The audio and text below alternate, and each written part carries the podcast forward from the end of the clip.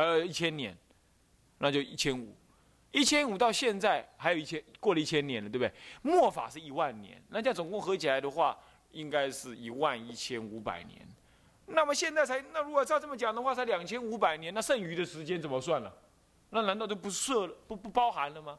所以道元老法师他说法是这样，他说后五百岁应该是指的，经上讲的这个后五百岁应该是指的末法一万年当中最后那个五百岁。那么这个问题就在于你就要去查一下子，最后那个五百岁的时候还有没有比丘比丘尼呀？哦，就这问题就在这里了嘛，是不是这样子啊？如果还有的话。那还真的是，而且有没有大圣经典？照说应该有，因为无量寿经会再留什么呢？在一切经都灭完之后，是末法一万年结束的时候，大圣经灭灭光了，无量寿经会再流传一百年，一百年。那这样讲的话，诶，诵大圣经有可能哦，在末法时代，就是末法一万年当中的最后面再诵大圣经，确实还是有可能的。好，有还是有可能。那么这大元老法师说法就很很有可能。因此我在第三版、第二版的修正版的时候，我就把这个事情给加上去。你说，你看第三页就知道了。OK，啊，这个事情是这样子。接着，哦对，还有一个注一，注一啊，第三页有个注一，有没有看到？集注一，有关那个楷字之音译的考定啊，见附录第十二。刚开始这个是后来也是修订版之后才加的。第三修订版的时候，你是你那边有没有写？有的没有写了哈，你那可能是第二版。你如果封面哈是白色的，不是金色的，那就是，哎呀，糟糕！你们的、你们的都是，你们的都 都是没有的。那么这个，我在修订了很多次啊，啊，所以现在还有一个更接近完整版的 那个什么第四版修订第四版呢，就千呼万唤，恐怕还是这个月、下个月月底才会出来啊，那就漂亮了。那是精装本，线装本，线装本啊，骨科线。我这个人对复古很有那个什么，很有兴趣啊。我是完全复古的啊。那么呢，那那到时候我会送给你们一人一本，那本就不能随便送人哦，很贵啊。那本，那么那么再送给有心人，那个不是拿来大量赠送，放在火车站门口 给人家拿的那种啊，不是那种啊。那么呢，那个呢又有些改变。那么那个我提到关于那字楷啊，字仪大师、字楷大师，我我第二版写上去的时候，有人就反弹，有人就不是反弹，就有人就质疑。这明明这明明几个大词典都是写字仪，都是仪啊，字仪三声仪，你怎么念字楷呢？这字楷啊，这是我从慧信老法师那里听来的，他录音带里有讲字楷。那么呢，那么呢，糟糕了，天台的。传人呢？现在硕果仅存的显明老法师，他也是念字仪大师。不过，你知道传统的长者啊，他念音他觉得不是重要的。那么，为什么念字楷？他有他的说法。他说，客家人呢念这个音就是是就是念楷字，楷楷字。你要知道，客家音跟台湾古音呢、汉音呢，那才真正保留了什么中原古音哦。现在我们讲这叫什么国语啊？大陆讲普通话。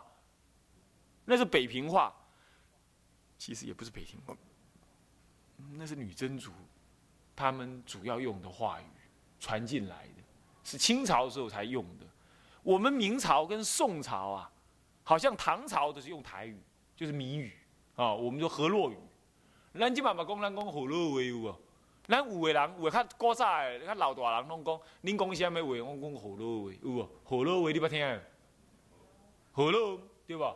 河洛人，咱有时咱无讲咱是台湾人，咱古早人咱讲讲咱河洛人，有无？你去看那个家里，你们有那个家里那个那个有那个祖庭，祖庭上面会写个河南堂，什么什么什么什么什么堂，有没有？那就是很显然，我们的祖宗不是是好早以前呢，北方大饥荒大作战，南北朝的时候，我们一直往下，一直往下，移，往下移，这样，所以我们把中原古音拿下来。你要不要知道你是不是中原人？很容易，三个特征。你回去赶快看，现在就可以看了。第一个，你是单眼皮；第二，塌鼻子，鼻子稍微塌一点；第三，你的小指甲多一片。有没有人这种性格？有没有这种样子的？我就是。我呢，有点有点单眼皮，又有点双眼皮。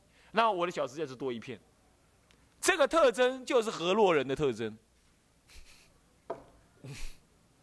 搞清楚，这这就是考古人类学的了，就这个特征啊！你回去问问看啊，你太太、你小孩子啊，你们两个都没有，搞不你小孩子有，你不用你不用去搞 DNA 了啦，那个是什么？那是隔代遗传，那有可能，哦，那有可能。你你们回去看一看，有有人是这样，小指甲是这样子，不是手啦，脚啦，脚啊，脚指甲啦，脚指甲的那个最小那边，最小那一边是第多一片，啊。是不是这样？我就这样了，我就是这样子。所以这是河洛，河洛话还有客家话。客家为什么它叫客家？它其实就是从北方一直流窜，呃，不要讲流窜难听了，就是一直逃难了。然后因为他们想要回到河洛地方，所以他们自认为是客人。那么到处是客人呢，经过几次大迁徙之后啊，回不去了，也忘了怎么回去了。就这样子，他们就形成一个聚群聚居集集团，叫做客家人。为什么叫客家人？到处做客。所以你看看，你们这有没有客家人？你们没有哈？我就客家血统的人，但是呢，我完全没有客家人那种气质的，几乎没有了。客家人有两种气质很特别，一种气质，他他群族群的内敛力量很大，讲难听一点，排外很重。是这样，但是内敛很大，是这样。你们要是有客家亲戚，你们自己注意看看，他一定这样。再来，非常的刻苦。那因为他内聚力大，所以也这人拢较高苦一定啊。啊，过来家己较家己做人，较家己想法。啊，绝对不爱嗯啦，不爱甲人盘烂。啊，一直一离就离，安怎讲？我去人家做客，我都万行叫起工。所以客家人的整个祖先的传统就是这样。再来，我在外面人家做客，我一定要怎么样？兄弟姐妹靠在一起。所以客家人是大，都是大家族，而且他们种族内聚力很强。哦，你仔细看，那客家人都有这种性格，都是这种性格。那河洛人就不同，因为河洛人本身呢，他占有汉人的强势文化，他一直掌握。其实客家人也是啊。但是河洛人因为出来的早，而且他们一出来的时候就不以为我是客人，他绕到一个地方啊，就在那里生根，就就跟那里融合一一气。那要跟人家融合，一定要怎么样？善变，对不对？一定要怎么样？一定要模仿，一定要灵活。所以你看，台湾人很会做生意，而且小本生意，对不对？为什么会这样子？为什么讲河洛人的性格？河洛人性格就是这样子，哦，就是这种性格。那么一般来讲，打天下啦，要类似像河洛人这种人，干嘛善变嘛，应付力量大。但是守天下要客家人，那守城的人，嗯，以以他他没有什么大冒险，怎么样？但是他守着这样。但是要修行呢，对不起，客家人最好，刻苦耐劳，而且刚正不阿。我们南普陀有位客家法师啊。从他带带念佛堂开始那一天开始，他从来没有一天请过假。信徒请了跑了，剩下三个人，来参加念佛三个，他也在那边，也在那边念，他念得很高兴。他从来不求人，他也不甩人，这样子，然后他就自己做人，他是这种样子。我说客家人就有三种人，啊，不求人，不甩人，自己做人，他们常常这种性格的。其实这是，其实这客家人的优点，说实在话。但是呢，就是就是怎么样子，有时候他那个性格显得跟大，跟周遭的环境的互动，就显得有，好像嗯，不晓得是因为他族群小的关系，是台湾族群小的关系，还是怎么样，就显得怎么样，就比较落落寡欢，而且比较比较他们自己的看法，这样的。他社会的主流思想，他比较没有挂入。有时候他就在某一边，然而你要知道，客家人其实有很多很有天分、很有天才的，哦，是这样，这是族群的问题。那么，那怎么说到那里去呢？这、这、这刚刚呢，我们是在讲说，这个质疑这个因呢，这个因呢，来自两，因为这个、这个、这个、这个慧信长老他是客家人，他我亲自问他了嘛。因为人家质疑我，我说我在你老人家录音带听这么样子，那你老人家只会怎么回？他说我们客家语就是念凯。后来我七查八查，东查西查，哎呀，我没有查大陆的，我懒得查大陆，懒大陆用用那个罗马拼音呢，我懒得查。那么呢，我七查八查，在正宗的形音义词典里头呢，解析出来了。他说那个右字右边是叶字边，叶字边就是面，古文的面音呢。那左边呢是呢凯旋的凯，你懂吗？那么呢，凯旋是从音。那么呢，凯旋之人呐，很有脸，很有面子，所以要有面放进去。所以凯加面呐，加那个颜面的面呐，加上来就是一种一种安详怡然的那种那种那种气氛。我凯旋归国回来的时候，一定是那种雍容大度。你懂我意思吗？我作战凯旋而回嘛，所以这个字呢，应该要从凯音，那么呢，部首要从什么呢？从面部，从叶部。这都还去考据，所以呢，我做这个注解啊，搞了很多这些这些修道以外的这些世间事情啊，但是还是增长了不少智慧啊，真的这这就是人家来问嘛。啊，我我觉得奇怪了，这明明这是古音呢，这怎么回事呢？那现在怎么没有这个音？后来我才发现呢，编字典的人都很混呢，很多人很混，再怎么大的字典都很混，都是你抄我，我抄你，他们抄同一本唐韵，跟宋韵，你懂吗？那么唐韵跟宋韵，你知道真正《说文解字》是什么？汉朝的许。呃，许慎之是不是所写的嘛？那在汉朝才是真正对解文《说文解字》最根本从那里下来，人家就是用那个来推的，从那个根本上来推的。你到唐朝来，唐朝是像现在台湾这样，是一个是一个多元化的环境。他对于古文化呀，汉朝对他来讲是古文化了啊的研究不是顶深刻的，而且转了很多外来音呢。所以你用唐韵，你用宋韵，你用雅尔啊，你这些啊都是属于唐朝以来的的的的音韵书啊。这个其实还不强过《说文解字》，这样了解意思吗？啊，人家我看的那个正宗形音义词典，它是依《说文解字》的六六书，六书你们还记不记得？他他可能没记啊。象形、指示、形声、会意、转注、假借，是不是这样子啊？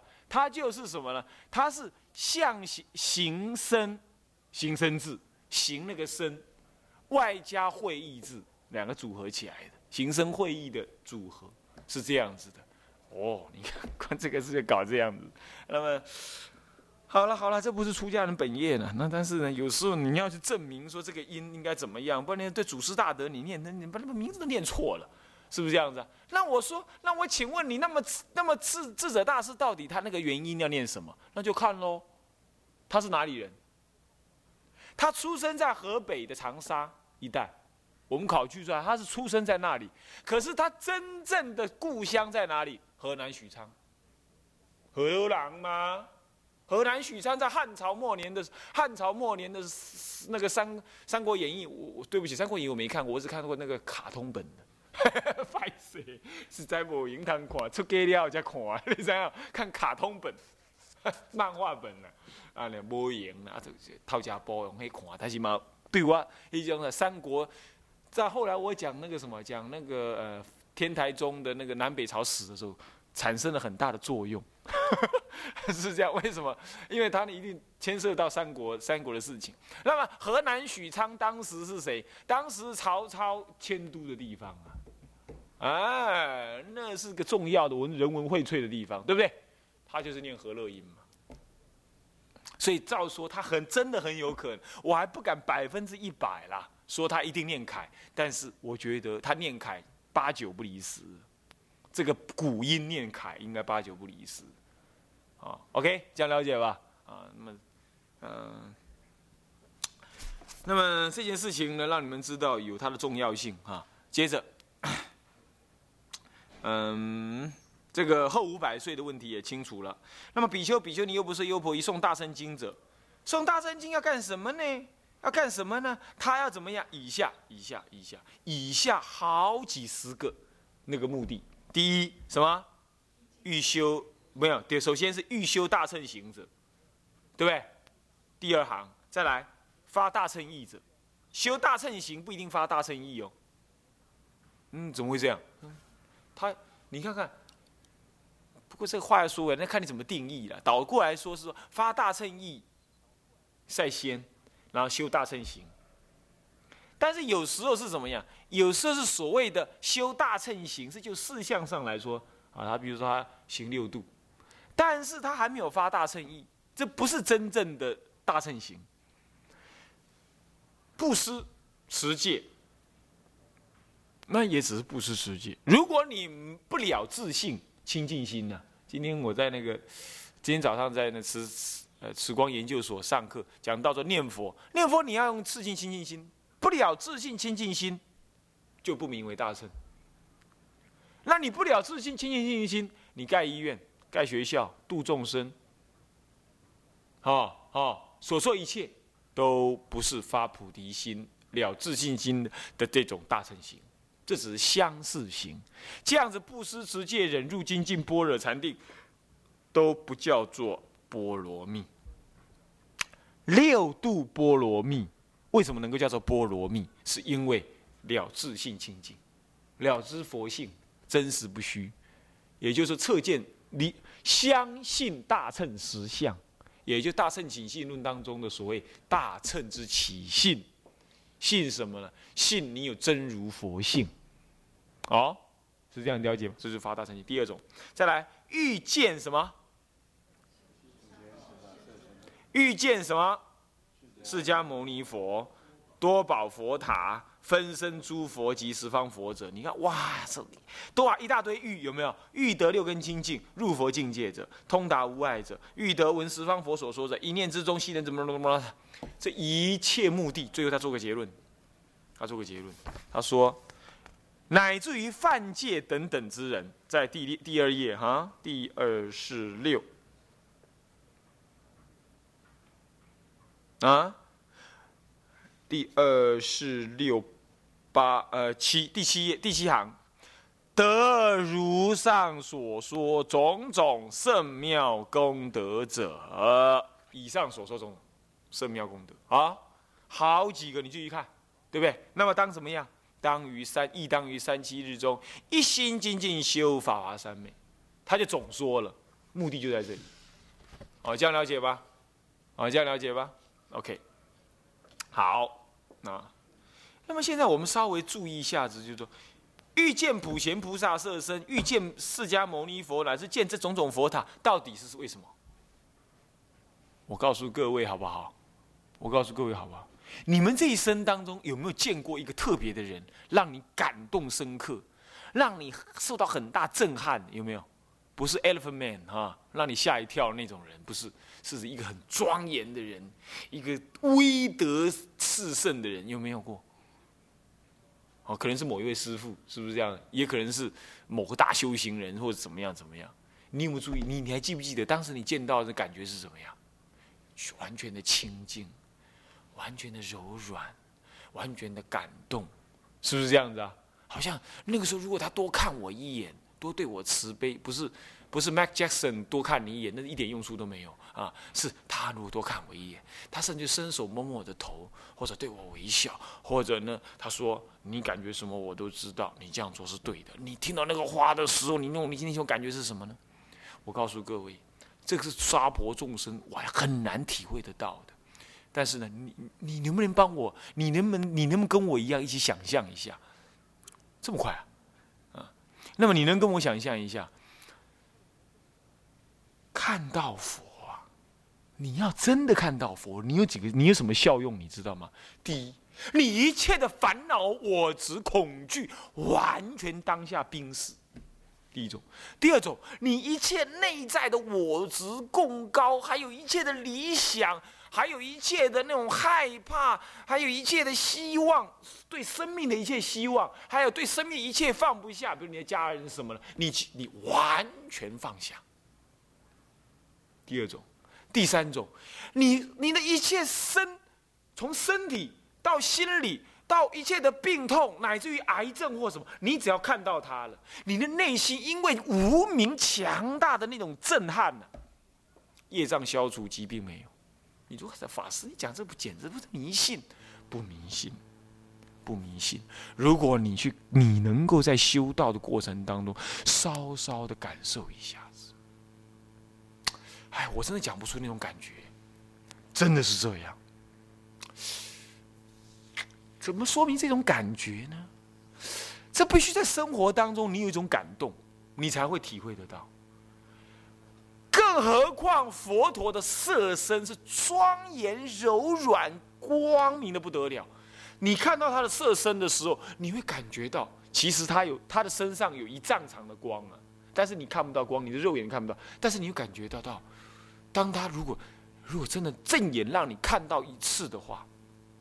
他那个光就直接照在你身上，你全身柔软，那个柔软柔软到什么程度，你知道吗？就譬如说，你本来弯腰是手根本连膝盖都摸不到的，比如说这种样子，那么你现在弯腰，你一下子可以摸到地，而且用手掌摸到地。那么你后仰的话，你后仰，一般人后仰手是摸不到后面的，他甚至手能够摸到后面，你会突然间柔软成这个样子，你知道为什么吗？你知道为什么吗？你说那怎么可能？你要知道。你的身体是由你的心理来控制的，而你的心理事实上是由你的业障来控制的，而你的业障其实，在你的宗教情操发生的时候呢，会随着它翻动。为什么？因为业障无自信。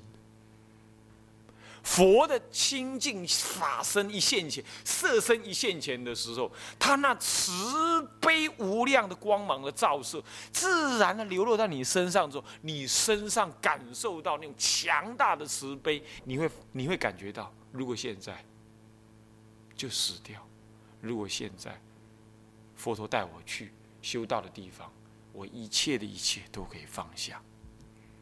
一个道人，他真正见到佛的时候，那那种感觉，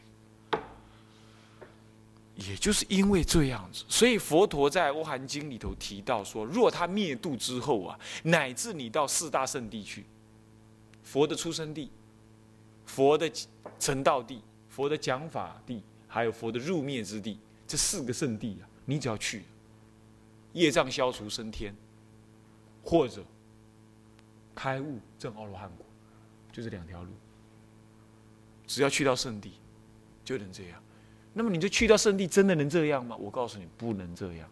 你如果拿观光的立场去看石头的话，那就不能这样，因为那只是一个山而已，你懂吗？但是你如果用我刚刚那种心情去，肯定就是这样。我不晓得怎么来讲你讲我自己在这种感觉。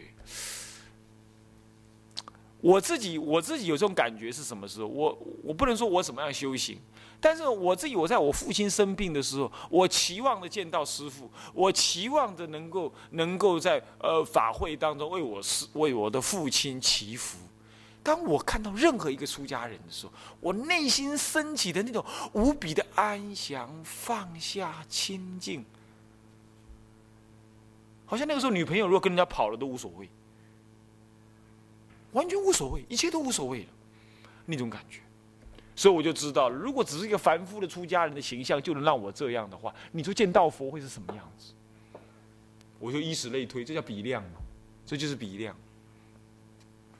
各位呀，大乘非常强调见佛，所以有佛力三昧，成修成的时候十方诸佛现前；有法华三昧修成的时候呢，三三处三宝现前。更不可思议，三处三宝现前，还不是佛而已，三处的三宝全部现前，好，极乐世界有没有临终佛来迎接？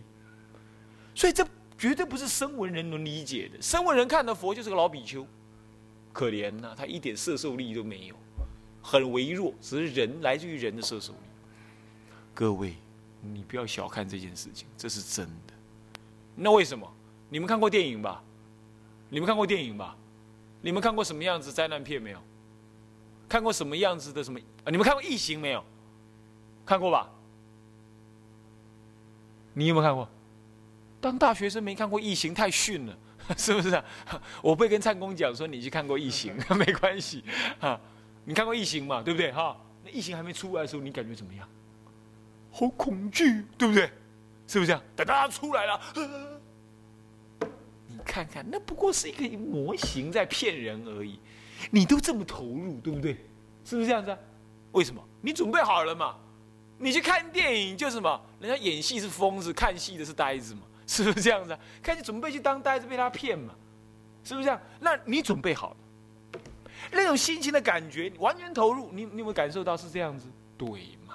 对嘛？你修行，你已经完全准备好了。现在不是假，是佛真的在你的清净心当中，你的心性跟他感应。这种见佛能够消多少的业障啊？我告诉你这个道理呀，今天很少出家人去跟你讲清楚的。他总认为那是遥不可及的预言，那不是这样子的呀，真的不是这样子的。见佛，见佛，这辈子修行要见佛。你这这这，《金刚经》讲以色身见我，以身求我，世人行邪道，不能见如来。你见什么佛？啊，讲那么容易见佛？大啊那呢？那修空。你要知道，《金刚经》讲空，《法华经》讲中道。讲中道就是不讲要见到什么，也不讲不见到什么。你懂意思吗？那你说这里明明讲要见到什么？那是因为假设你已经《金刚经》修完成，懂了吧？懂的意思吧？知道一切自信中显现的。那《金刚经》为什么不让你见？因为你有妄想心想见。